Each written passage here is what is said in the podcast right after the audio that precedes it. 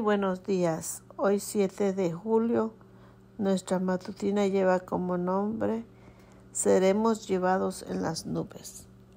Los que hayamos quedado vivos seremos llevados juntamente con ellos en las nubes para encontrarnos con el Señor en el aire. Y así estaremos con el Señor para siempre. Primera de Tesalonicenses 4:17. Me resulta imposible expresar a quienes vean esto lo fabulosamente bien que me siento al ser elegida por Blue Origin para ir en este viaje. Estas fueron las palabras de Wally Funks al enterarse de que Jeff Bezos la había escogido para viajar al espacio.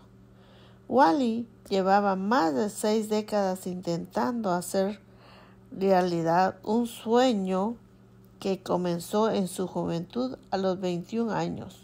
Se unió al programa Mujeres en el Espacio, pero la NASA canceló el proyecto. Sin embargo, con más de 80 años de edad, su sueño de sobrepasar la línea del Karman, el límite entre la atmósfera y el espacio exterior, seguía siendo atesorado en su alma.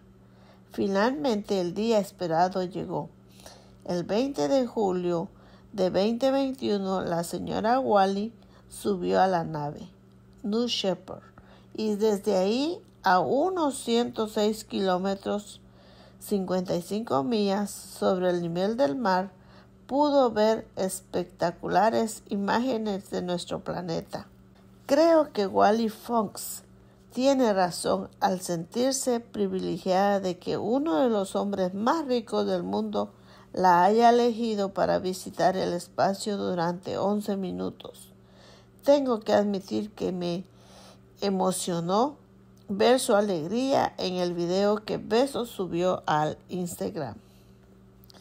Ahora bien, no debiera ser para nosotros un grandísimo motivo de gozo que Dios, el ser más poderoso del universo, nos haya escogido para que viajemos hasta las entrañas del mismo cielo.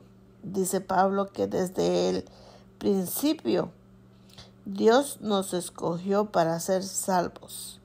Disfrutaremos para siempre esa salvación cuando hagamos un viaje sin escala a la ciudad del Dios vivo Jerusalén la celestial.